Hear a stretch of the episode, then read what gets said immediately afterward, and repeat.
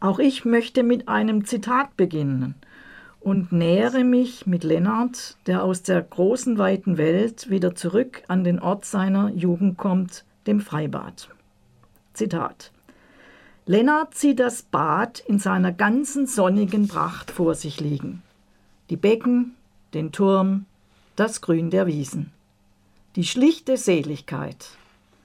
Ein Bezirk fürs Nichtstun, aber auf rührend deutsche Weise.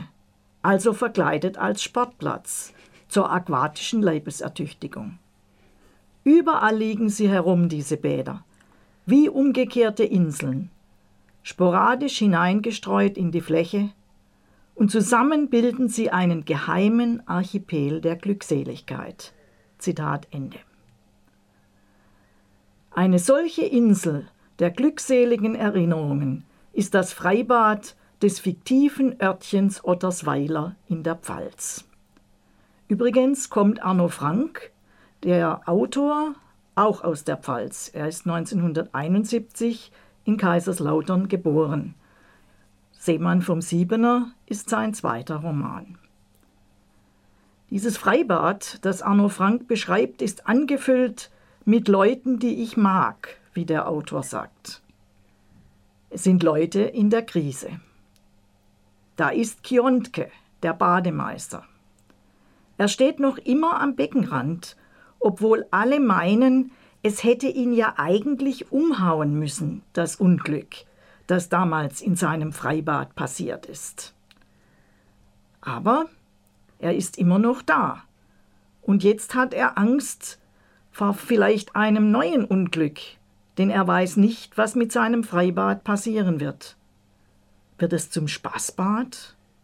Oder zu einem Naturteich? Oder wird es abgewickelt?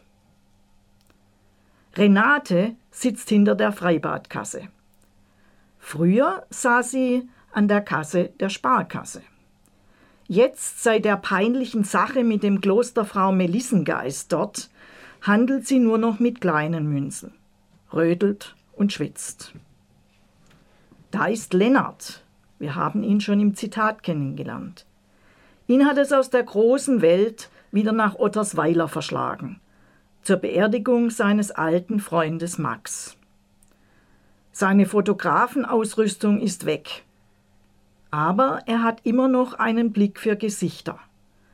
Vor allem für das von Joe, Josephine, der Witwe von Max, in die er in den alten Freibadtagen vor mehr als 20 Jahren verliebt war. Noch länger kennt Isabel das Bad. Ihr verstorbener Mann Rüdiger ein Architekt wie Max Frisch hat es einst gebaut.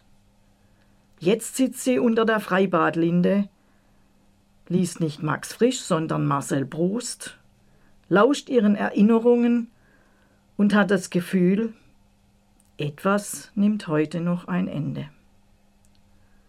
Und da ist ein Mädchen, die einzige Figur im Buch, die in Ich-Form erzählt.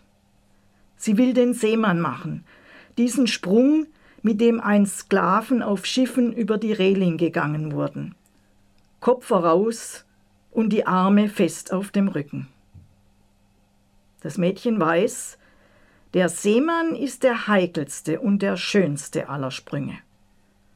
Und vom Siebener ist er für sie ein Sprung in die Erinnerung.